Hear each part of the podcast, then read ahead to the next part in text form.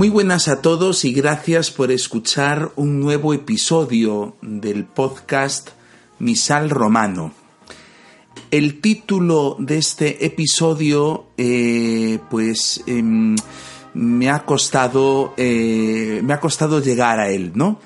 Eh, podéis ver que el título es Creatividad en la celebración de la misa pero claro, el término no es adecuado. Este término de creatividad no es adecuado, pero, pero lo que voy a hablar en este episodio creo que puede responder a, esos deseos de creatividad que tienen algunos, ¿no? Eh, claro, en el tema de la creatividad, yo creo que no se puede hablar en la celebración de la, de la misa o en la liturgia de creatividad, ¿no? Em, partimos de que tenemos que mantener siempre la dignidad de la celebración, ¿no? Y la Iglesia ya da posibilidad de acomodaciones en la celebración, de adaptaciones que, que, ayudan, eh, a ver, ¿cómo le explico yo? Que ayudan a escapar de la rutina.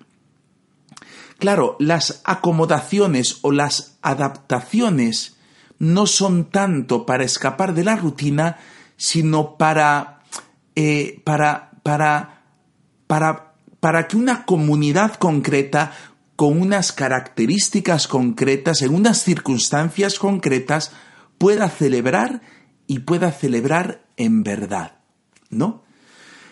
Entonces yo creo que esto ya queda claro que, que la palabra creatividad no, no es la adecuada, porque aquí no se trata de crear algo nuevo, sino que, que una celebración tiene que ser celebración viva y celebración activa para una comunidad concreta, en unas circunstancias concretas, y la Iglesia ya da un gran, unas grandes posibilidades de adaptaciones y acomodaciones eh, de los ritos y de los gestos, como vamos a ver durante todo este, este podcast, ¿no? Durante todos los episodios de, de, este podcast eh, Misal Romano.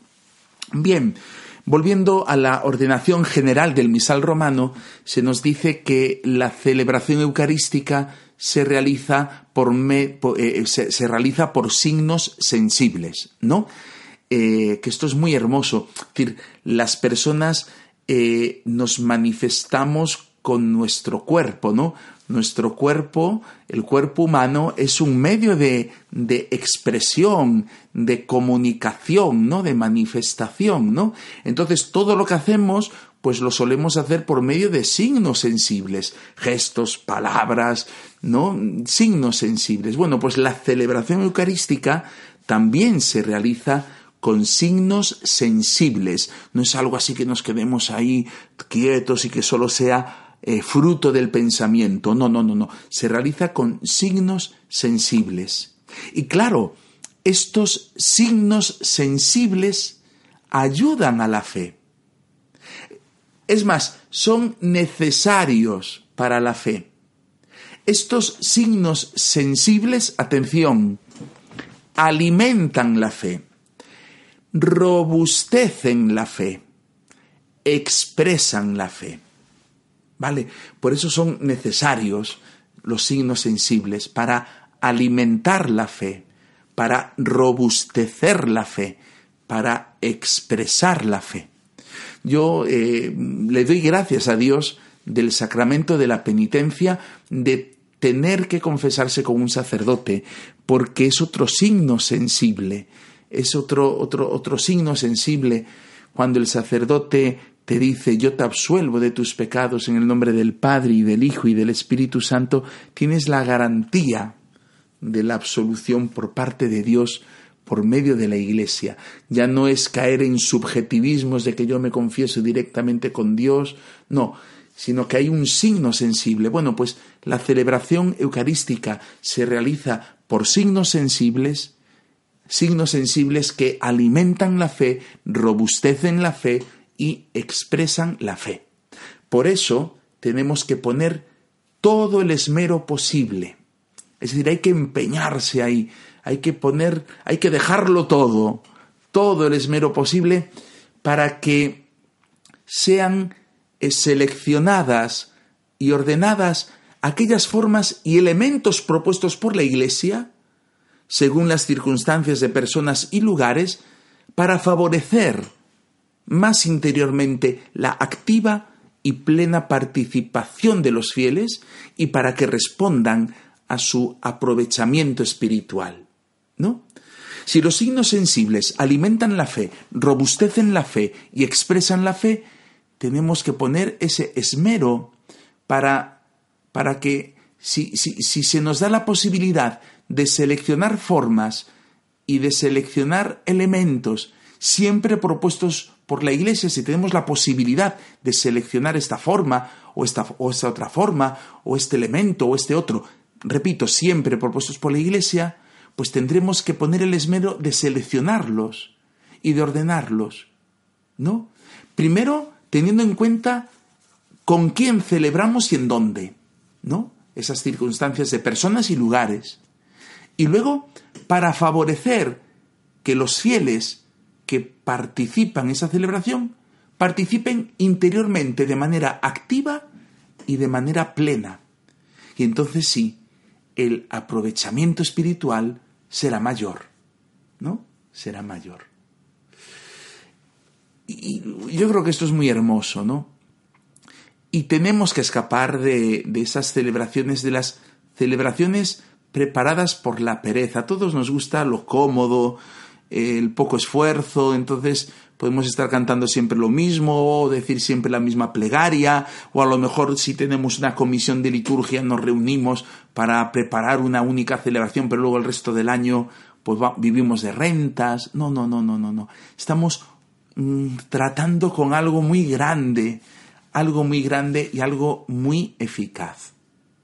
Bien, entonces eh, la ordenación general del misal romano precisamente contiene las eh, directrices generales, ¿no? Para ordenar bien la celebración de la Eucaristía, ¿no? Son unas directrices generales, ¿no?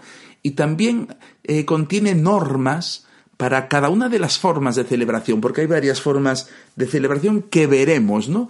En episodios posteriores, ¿no? Entonces, en la ordenación general del misal romano tenemos esas directrices generales para ordenar bien la celebración de la Eucaristía y tenemos esas normas para cada una de las formas de la celebración, ¿no? De celebración. Entonces, la ordenación general del misal romano es muy importante y también es muy importante eh, esa parte que se llama ordinario de la misa. ¿No? Con estos dos documentos, por así decirlo, ordenación general del misal romano y ordinario de la misa, ahí tenemos las acomodaciones y las adaptaciones para que una celebración responda más plenamente a lo que la Iglesia prescribe, al espíritu de la liturgia y que así aumente su eficacia espiritual. No nos damos cuenta de la eficacia espiritual que tiene una celebración eh, bien celebrada una, una, celebración bien celebrada. Bueno, pues ahí tenemos dos instrumentos importantes, la ordenación general del misal romano y la, el ordinario de la misa. Bien, ¿y en qué consiste? ¿Qué adaptaciones, qué adaptaciones eh, podemos hacer, no? Bueno, pues eh, se contempla que se pueden eh, hacer elección de algunos ritos y de algunos textos, ¿no? Pues tenemos la posibilidad de elegir eh, cantos según el tiempo litúrgico, según la comunidad que celebra, según los lugares, pues los cantos, las lecturas, las lecturas se pueden escoger. Estoy pensando yo ahora en la celebración de un matrimonio o de unas exequias, ¿no? Que hay la posibilidad de escoger de un elenco de lecturas, las oraciones, ¿no? Eh, ahora en Cuaresma, por ejemplo, que es cuando estoy grabando yo este episodio, pues cada día tiene sus oraciones, pero luego en el tiempo ordinario, los días de feria, pues tienes un gran abanico de oraciones para, para, elegir, las municiones, ¿no? Los gestos, ¿no? Ahí pues tenemos esa posibilidad de hacer elección de, esas cosas, ¿no? ¿Y cómo los elegimos? Eh, ¿Cuál debería ser el criterio? El criterio, dice aquí la ordenación general del misal romano, es eh, el criterio de ser escoger, eh, elegir esos ritos y textos, atención, que mejor respondan a, a las necesidades de los participantes, a su preparación y a su idiosincrasia, ¿no? Hombre, no es lo mismo eh, eh, celebrar en unas esequias donde los participantes están llenos de dolor que, celebrar con niños durante la catequesis, ¿no? Entonces habrá unos cantos más apropiados para la celebración de unas esequias y habrá otros cantos apropiados distintos posiblemente para la celebración con los niños de la catequesis. Lo mismo, dígase lecturas, oraciones, municiones, ¿no? Es más, es distinto celebrar unas exequias con fieles formados, con personas de fe, que no con personas quizás alejadas de Dios y que no viven la fe, ¿no? Hay una preparación distinta y tenemos la posibilidad de escoger unos cantos concretos y distintos ¿no? Según la preparación de los participantes y, según su idiosincrasia, ¿no? Entonces, esas adaptaciones, pues, son para que respondan mejor, ¿no? ¿Y, quién es el responsable de aplicar estas adaptaciones? El sacerdote que celebra. Eso es verdad. El sacerdote que celebra es el responsable, el responsable de su aplicación, ¿no?